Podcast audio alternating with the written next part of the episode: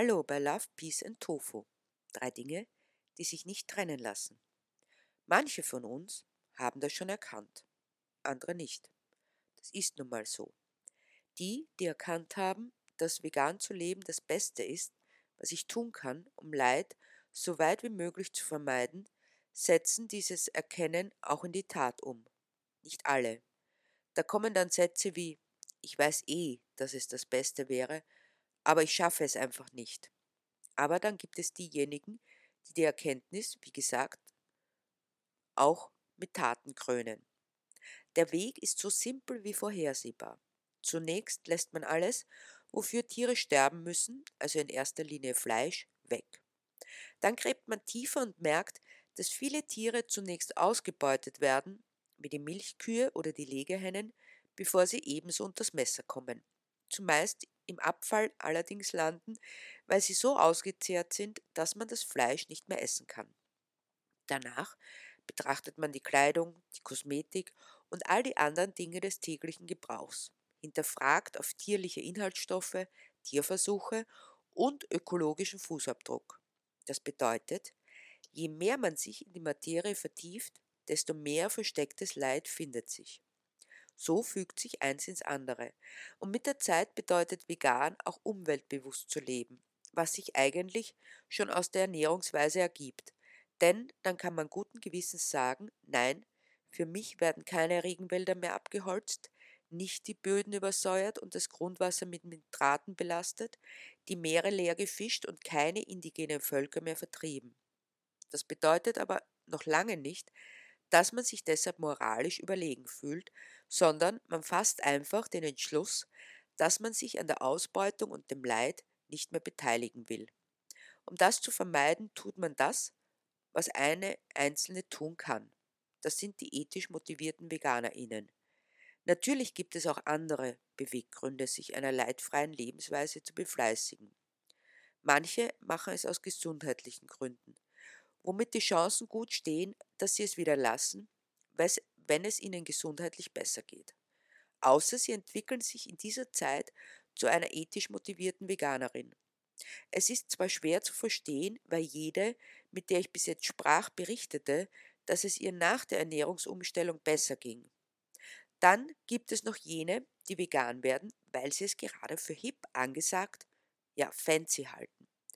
Die brechen dann bald wieder weg, weil irgendetwas anderes hipper oder angesagter oder fancier ist.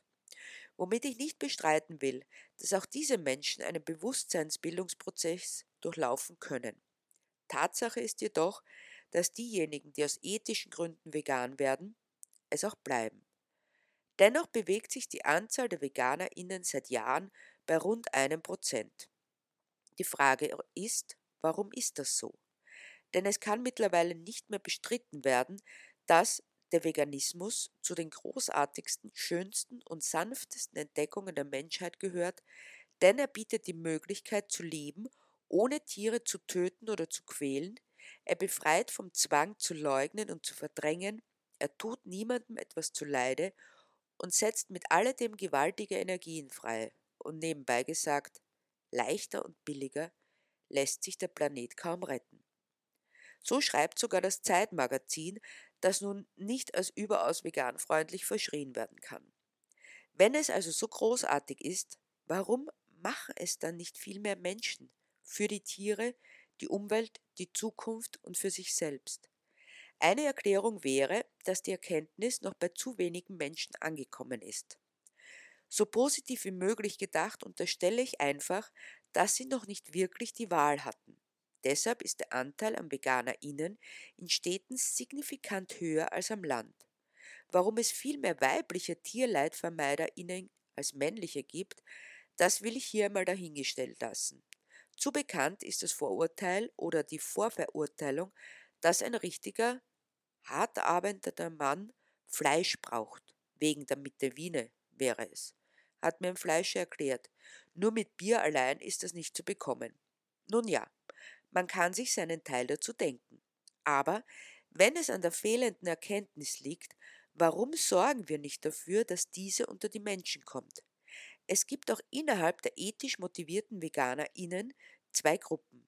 jene, die sich darüber freuen, jetzt vegan zu leben, aber nicht weiters darüber reden. Sie treffen sich dann mit Gleichgesinnten, reden übers Essen und die Vielzahl an verschiedenen Humussorten, aber außerhalb der Gemeinschaft wird Stillschweigen gewahrt. Das führt dann zu so abstrusen Situationen wie jene neulich bei einem Geschäftsessen. Oh, Sie sind vegan? kommt die überraschte Frage des Chefs. Ja, aber lassen Sie sich davon nicht stören, kommt die Antwort. Nicht stören? Natürlich stören VeganerInnen in der Öffentlichkeit in einer omnivoren Welt. Dazu brauchen sie noch nicht einmal etwas zu sagen. Allein ihre Bestellung im Restaurant weist sie als Störenfriede aus. Da kommt es dann zu den spannendsten Reaktionen. So saß ich dereinstens in einem Steakhouse, das spannenderweise mit drei veganen Optionen aufwarten konnte. Also bestellte ich eine davon. Als dann das Essen serviert war, ließ plötzlich diejenige, die mir gegenüber am Tisch saß, ihr Besteck sinken, mit dem sie gerade in ihr Steak schneiden wollte, ließ ihren Blick auf meinen Teller wandern, dann wieder auf ihren und wieder zurück. Endlich sah sie mich an und meinte, eigentlich esse ich ja so gut wie gar kein Fleisch, nur da dachte ich, da gehört sich das.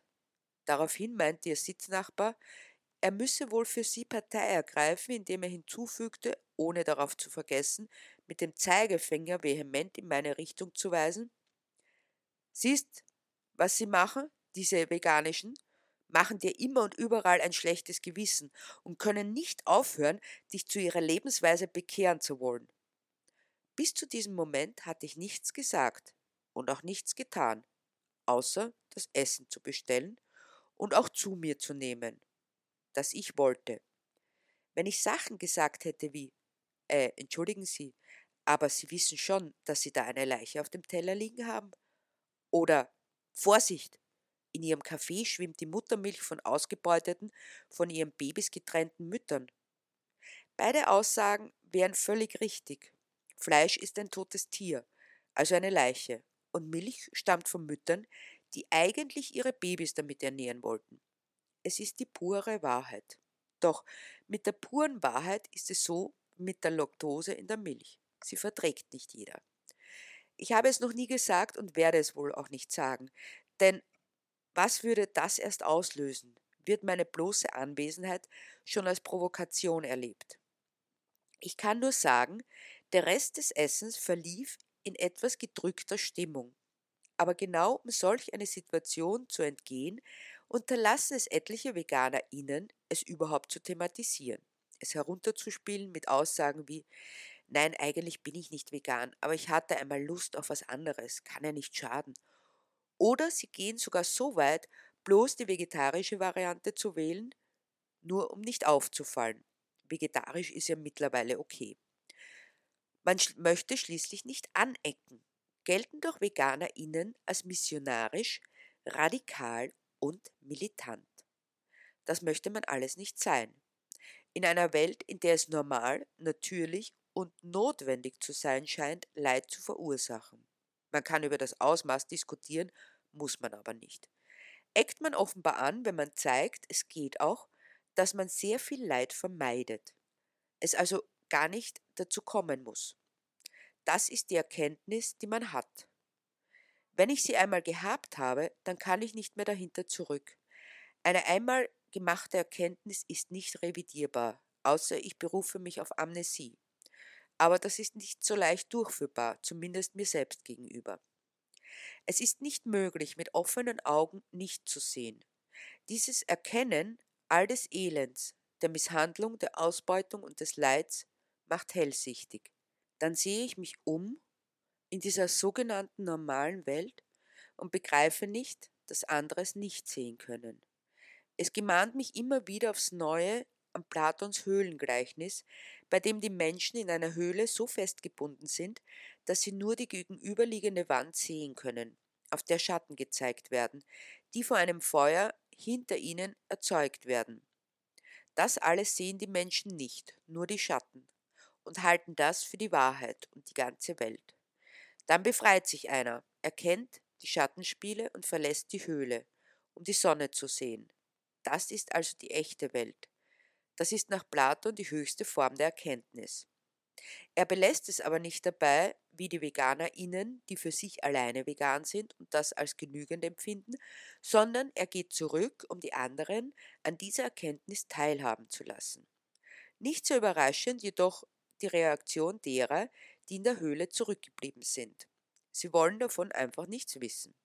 Genauso wollen die Menschen nichts von all dem wissen, was ethisch motivierte VeganerInnen erkannt haben. Es ist unbequem, lästig und reißt aus der Normalität. Deshalb ist der Angriff die natürliche Reaktion, scheinbar. Denn die VeganerInnen haben zuerst angegriffen, den Lebensstil, die Bequemlichkeit und die Uneinsichtigkeit. Deshalb ist es wohl bis zu einem gewissen Grad verständlich, dass man sich das nicht antun will. Sollen sie doch tun, was sie wollen. Aber für mich, wie für viele andere, ist das Nichts sagen, das Nichts tun keine Option. Es kostet Überwindung und Kraft und Stehvermögen, sich in seinem Tun, in seiner Aufklärungsarbeit nicht beirren zu lassen. Aber es ist sinnvoll, dabei zu bleiben. Deshalb geht mein ganz besonderer Dank an alle, die sich tagtäglich hinausbegeben, um die Botschaft einer möglichst leidfreien Welt zu verbreiten. Nein, ihr werdet nicht mit offenen Armen empfangen, ganz im Gegenteil. Aber ihr wisst, ihr tut es nicht für euch, sondern für unsere nichtmenschlichen Mitgeschöpfe, die immer noch in Gefangenschaft auf ihren frühen Tod warten, für die Kinder, die wegen der Nutztiere verhungern, für die Menschen, die wegen der Futtermittel für die sogenannten Nutztiere aus ihrem Lebensraum vertrieben werden und nicht zuletzt für die Zukunft der Menschheit. Nichts davon ist eigennützig. Es bringt weder Ruhm noch Ehre, ganz im Gegenteil. Eher Missbilligung und Anfeindung. Und dennoch, wir machen es, weil wir nicht anders können, weil es keine Alternative gibt, außer sich selbst zu verraten, sich und die einmal gemachte Erkenntnis. Und deshalb ist es auch richtig und wichtig, ab und an einfach nur in der Blase zu sein, um Kraft und Mut zu tanken. Ja, es gibt Menschen, die man erreicht, ebenfalls bereit sind, die Augen zu öffnen und ihren Lebensstil zu ändern. Das ist es letztendlich, was es ausmacht, was einen dazu verführt, nicht aufzuhören, weiter für das einzutreten, was man als richtig und wichtig erachtet. Ihr leistet jeden Tag großartige Arbeit. Danke an alle, die sich hinauswagen und sich für andere einsetzen, die mithelfen, dass eine Welt voller Love, Peace und Tofu Kelly, o Tupi.